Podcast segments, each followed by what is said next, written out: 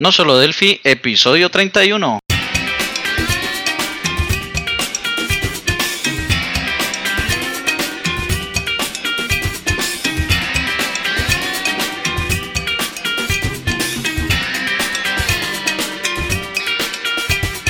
Bienvenidos a nosolodelphi.com, el podcast, el programa donde hablamos, entre otras cosas, de Delphi. Mi nombre es Emilio Pérez, formador Delphi y MVP de Embarcadero de España. Y al otro lado tenemos a Johnny Suárez, experto en Delphi, también MVP de Embarcadero en Colombia. Hola Johnny, ¿qué tal? ¿Cómo va, cómo va la semana? ¿Qué tal? Una semana un poco desgastante, pero bueno, de las cosas desgastantes también se aprende, ¿no? Pues sí. Bueno, esta semana hubo un tema, eh, hubo el tema de la WWDC de Mac, eh, sin, sin novedades en hardware. Y eh, varios lo advirtieron, pero yo guardaba pues la esperanza de que hubiera también novedades en el hardware. En cuanto a las novedades de software en el WWDC, eh, estuvo muy interesante. Hubieron varias funciones en, en iOS nuevas. De hecho, mostraron un software pues como para... Ellos quieren fomentar como el menos uso de, del teléfono, porque la gente hoy en día pues anda como un zombie. Entonces eh, colocaron una aplicación nueva para que la gente se autocontrole en ese sentido. Muy interesante. Mejoraron el software de, de fotos. eh, ya organiza mejor en el, en el iOS. Colocaron una cosa que se llama eh, City Shortcuts para automatizar en iOS. Entonces uno con diagramas de flujo puede pues automatizar ciertas cosas. Que si yo estoy en tal parte, entonces me pida café, me lo pague. Bueno, hagamos varias cosas como esas. Qué cosa más chula. Sí, sí, muy chévere. Colocaron notas de voz en, en, en las notas. Una aplicación de Noobs que ya estaba, eh, la, la mejoraron. Era una aplicación de bolsas, de la bolsa pues de, de valores. Mejoraron la aplicación de salud. Bueno, en sí son pues puras mejoras. Ahorita metieron una cosa que se llama es que los Memojic. No sé si recuerda los Animojic. Sí. Eso, entonces me metieron los Memojics. De los Memoji es pues que uno puede personalizar su Animoji para que se parezca a uno y puede uno hacer pues su, su propio muñequito. El FaceTime ya pueden hablar hasta 32 personas al mismo tiempo en el FaceTime. Fue muy, muy curioso pues ver cómo en ese aparato tan pequeño meten pues ese poco de gente. Pues sí. Y bueno, en cuanto a, a Mac como tal, el nuevo sistema operativo se llama Mojave. Tienen, también llevaron Noobs a Mojave y una de las cosas que más sorprendió fue que ahora el Mojave puede ser en modo oscuro. Ya podemos tener el Mac en modo oscuro, incluso el, el S-Code y, y todo ese tema pues ya puede ser oscuro. Eh, metieron el, el tema del HomeKit para eh, la eh, Internet las cosas y dicen que en septiembre sale pues ya la versión, eh, el release como tal de esa, de esa versión. Ahorita la pueden descargar de forma pues como tipo desarrollador, pero pues ya se sabe que tiene, puede tener algunos errores y cosas de esas. Mostraron novedades en el watch, en el reloj, bueno, eh, en todo, toda la parte pues de software como tal. O sea, que todo lo que han lanzado han sido novedades de, de software, ¿no? De software como tal, sí. Durante esta semana han hecho es eso. ¿Y tú, Emilio, qué, qué tal tu semana? Pues muy bien, Johnny. La verdad que ha sido una semana eh, muy interesante, como casi todas las semanas donde hemos estado haciendo, bueno, la formación de, de siempre. Y además también hemos creado unos eh, calendarios muy chulos del servicio que hablamos la, semana pasada, de que creamos web con WordPress del tipo de, membresía. Y la verdad que vamos a ir a un evento eh, en el día de, en el sábado, porque eh, estamos cambiando la forma de grabar para que yo esté el sábado en el evento. Luego hoy, en vez de estar grabando el sábado por la mañana a primera hora, estamos grabando en, viernes. Y bueno, muy bien, la verdad que muy contento. Y bueno, agota- agotadísimo porque como también sabéis, el, el podcast salió el miércoles por la cantidad de, de tareas que estamos haciendo en esta semana. Ah, bueno, entonces ha sido una semana pues intensa, ¿no? Una semana llena de, de retos. intensísima, muy, muy, muy bueno. Eh, bueno, hemos tenido también sabores agridulces por, por temas con, con clientes, que bueno, al final el- hay cosas que, que ocurren cuando no llegamos a, a entendimiento, cuando no, no bueno, a- en, en ocasiones hay puntos de vista diferentes y, y bueno, por, por trabajar bien y demás, pues cada, ah, como, como las relaciones, ¿no? Hay veces que es mejor eh, cada uno por nuestro lado, porque el tema del desarrollo software cada uno lo entendemos de una manera diferente y nada, bueno, hemos quedado, no, no hemos quedado mal con el cliente, al revés, muy, muy bien con él, pero te queda un poco agridulce el, querer hacer todo por, tu lado y no, y no acertar. Pero bueno. Bueno, y listo, ¿y qué más tenemos? Bueno, pues esta semana no tenemos preguntas de, de oyentes, no, no han llegado a ninguna. No sé si tú tendrás alguna por ahí. No, la, la verdad no me ha llegado ninguna así en privado ni nada. Vale. Bueno, pues entonces vamos a nuestro patrocinador. Eh, nuestro patrocinador, en la empresa en la cual trabajamos, que se llama Abati Soluciones Tecnológicas. Puedes encontrarnos en la web, en nuestra web, abati.es. Quizá a lo mejor tenga problemas de acceso porque, bueno, están diciendo que en los .es están teniendo problemas en estos días. Por ejemplo, en el día de hoy se ha llevado casi toda la mañana caído los DNS de .es. No sé el motivo, pero está pasando. Y, eh, bueno, el servicio que queremos hablar en el día de hoy es formación en base de datos de eh, software libre. En este caso, caso en PostgreSQL. Damos unas formaciones bastante avanzadas. Nuestra, la página web donde se explica todas las formaciones que damos de PostgreSQL se llama todopostgresql.com. Lo dejaremos en las notas del programa y veréis que bueno, tenemos diferentes tipos de cursos según necesidades. Es decir, si se quiere algo introductorio de una jornada durante 8 horas desde cero, se puede explicar cómo se instala, primeros pasos y demás, o algo en concreto. También hay otra, otra formación que es un poquito más avanzada, que le llamamos llamamos plata y sería un curso en concreto. En más información pues tenéis que puede entrar en cada uno de los cursos porque lo dividimos en tres tipos, en DBA, en DBA High Availability y en Developer, según tus necesidades. DBA es comenzar con el siendo administrador de base de datos, el de alta disponibilidad pues bueno, es un poquito más, ya sabes de base de datos, ya sabes algo de PostgreSQL, lo que quieres es avanzar en alta disponibilidad y bueno, el developer pues te gustaría aprender eh, cómo desarrollar consultas SQL, eh, comenzar digamos, con consultas en, en Postgres, ¿de acuerdo? Entonces te, enseña cómo es que es la instalación, qué es pgadmin, cómo es la arquitectura dentro de PostgreSQL e incluso algunas funciones avanzadas de él. ¿Qué te parece este servicio, Johnny? No, pues genial porque de hecho hace poco eh, conocí a alguien por acá, una empresa que necesitaba, por ejemplo, ese tema de alta disponibilidad y si hubiera tomado el curso seguramente eh, hubiera podido darle, eh, darle algo más eh, que una simple recomendación al, al cliente, ¿no?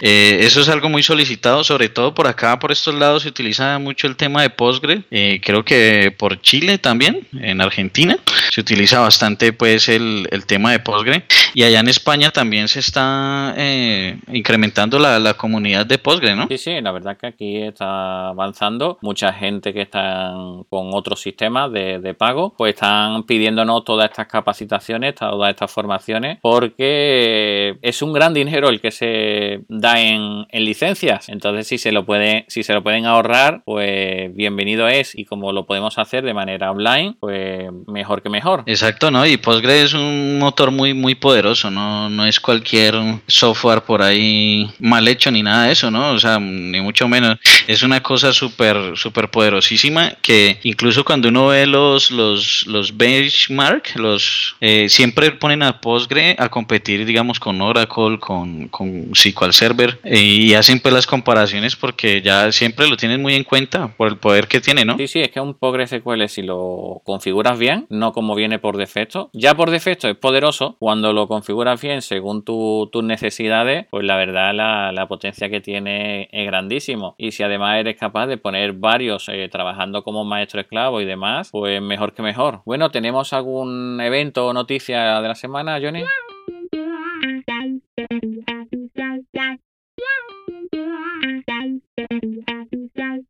Sí, el próximo 20 de junio habrá un evento online gratuito donde van a mostrar los componentes CData de los que hablamos alguna vez aquí con Fernando Risato. Su promoción dice, mueve, integre y analice datos con facilidad utilizando FireDAR Enterprise Connector con tecnología de CData. Estos componentes le permiten integrar más de 80 aplicaciones empresariales, simplificando la conectividad en un modelo estándar utilizando SQL. Todo desde Salesforce, eBay hasta Google Sheet y Twilio. No sé qué es Twilio Y este seminario web, una se, es con el presentador, o sea, Jim McKee, y que van a aprender pues a, utilizar todos estos servicios como si fuera SQL, del que pues hablamos alguna vez, ¿no?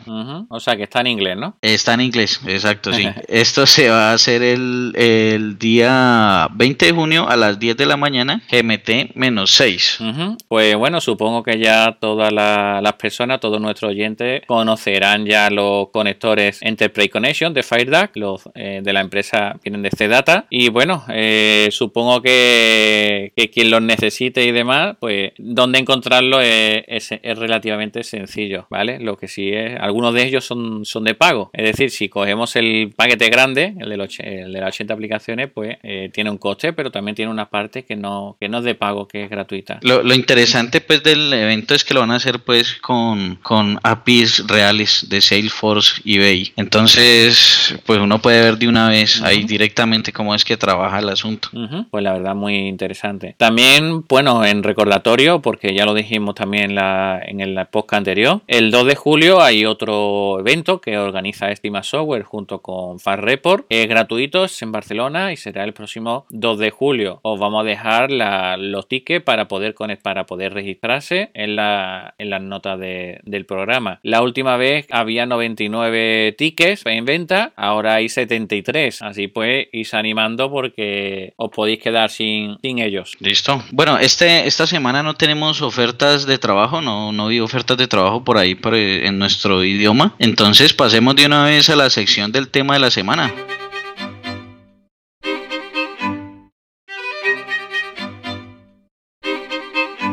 Venga, pues vamos, esta semana vamos a ver, hablar sobre responsive, responsive, como también le decimos, ¿no? Eh, responsive es una técnica que se usa sobre todo en, diseño web y lo que se intenta es que eh, se tenga una correcta visualización de una misma página, pero en distintos dispositivos y tamaños, es decir, desde ordenadores, de escritorio, a tablets, a móviles. Por eso, hoy en día, a los sitios web eh, se dice que tienen que ser que funcionar en todo tipo de dispositivos, es decir, en el ordenador, en la tablet, en el smartphone. En Delphi tenemos que compilar para este tipo de dispositivos, es decir, para los smartphones, para los tablets, para los ordenadores, tenemos la posibilidad. Entonces necesitamos que, aunque sea muy pequeña la imagen o la pantalla o sea muy grande, que se vea bien. Y eh, esta técnica eh, la usamos con FireMonkey. ¿Cómo se, cómo se utiliza este responsive, Johnny? Bueno, al igual que en otros lenguajes, eh, lo primero que debemos tener en la mente es cómo queremos que quede el diseño visual en cada rango de resolución. Entonces, por ejemplo,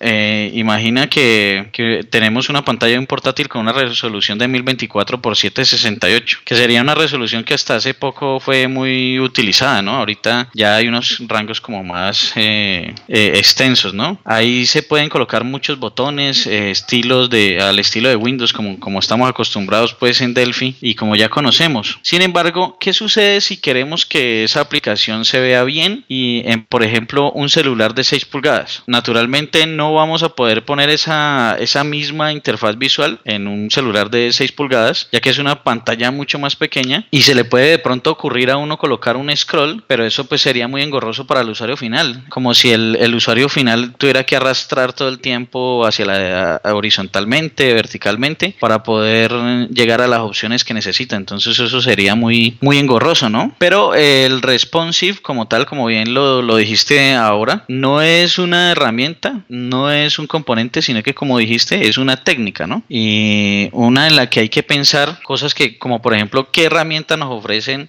los dispositivos móviles y cómo las podemos usar. Por ejemplo, los dispositivos móviles nos ofrecen eh, desde hace mucho tiempo lo que es el tema de menú hamburguesa, que en Delphi sería el multiview, ¿cierto? Lo podemos usar.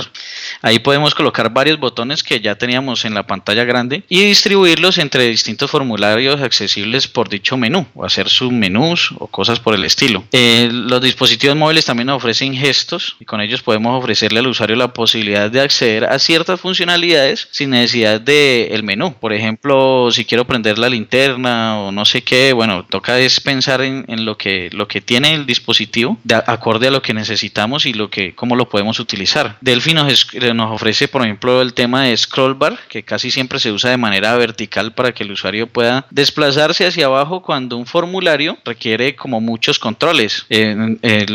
le podemos hacer scroll bar hacia abajo, eso es como normal en un dispositivo, en las aplicaciones de dispositivos móviles. Y por supuesto, los distintos layouts que nos ofrece Delphi también, como el Grid Panel Layout, layout que lo que hace es que uno coloca eh, controles con bastante bien alineados y dependiendo del tamaño, él solo se, se acomoda de acuerdo al tamaño de la, de la pantalla. Eh, también nos ofrece scrollbox eh, verticales, horizontales, como lo necesitemos.